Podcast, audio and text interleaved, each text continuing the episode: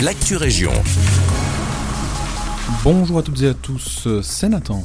Les premières vaccinations dans les maisons de repos ont eu lieu ce lundi. Dès la semaine prochaine, ce sera le cas de 73 établissements supplémentaires dans notre région. Le 6 janvier d'abord, plusieurs résidences vont ouvrir le bal dans le Hainaut. C'est le cas notamment au Clos des Frésias à Pontassel, où les doses seront acheminées depuis le grand hôpital de Charleroi. D'autres maisons de retraite commenceront à vacciner le 8 janvier. Sont concernés le Brabant Wallon et la région du centre.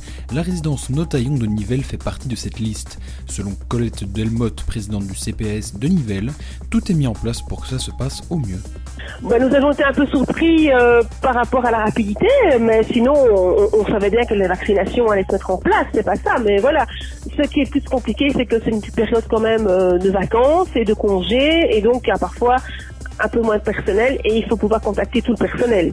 C'est ça surtout la difficulté et recevoir également euh, l'accord euh, des résidents et des familles pour euh, pouvoir vacciner. 80% des résidents se disent prêts à se faire vacciner, de quoi présager un meilleur avenir, même s'il faudra continuer à appliquer certaines mesures sanitaires on n'est pas euh, prêt pour faire la fiesta. Dans la mesure où même malgré la vaccination, il faudra malgré tout garder les gestes barrières, le port du masque, la distanciation. Mm -hmm. ça beaucoup de prudence parce que le vaccin vous protège de la maladie, mais vous pouvez toujours contaminer quelqu'un d'autre. Le 8 janvier au matin, les premières doses de vaccins seront transportées de l'hôpital de Nivelles à la résidence Notaillon.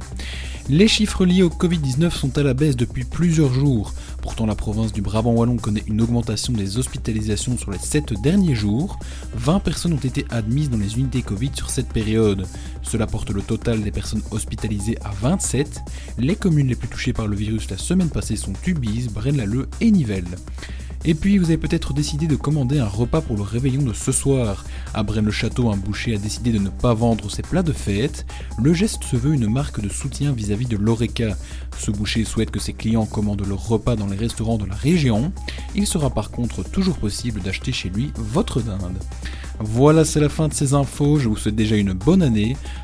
Profitez bien de votre réveillon ce soir, restez prudent et surtout n'oubliez pas le couvre-feu de 22h.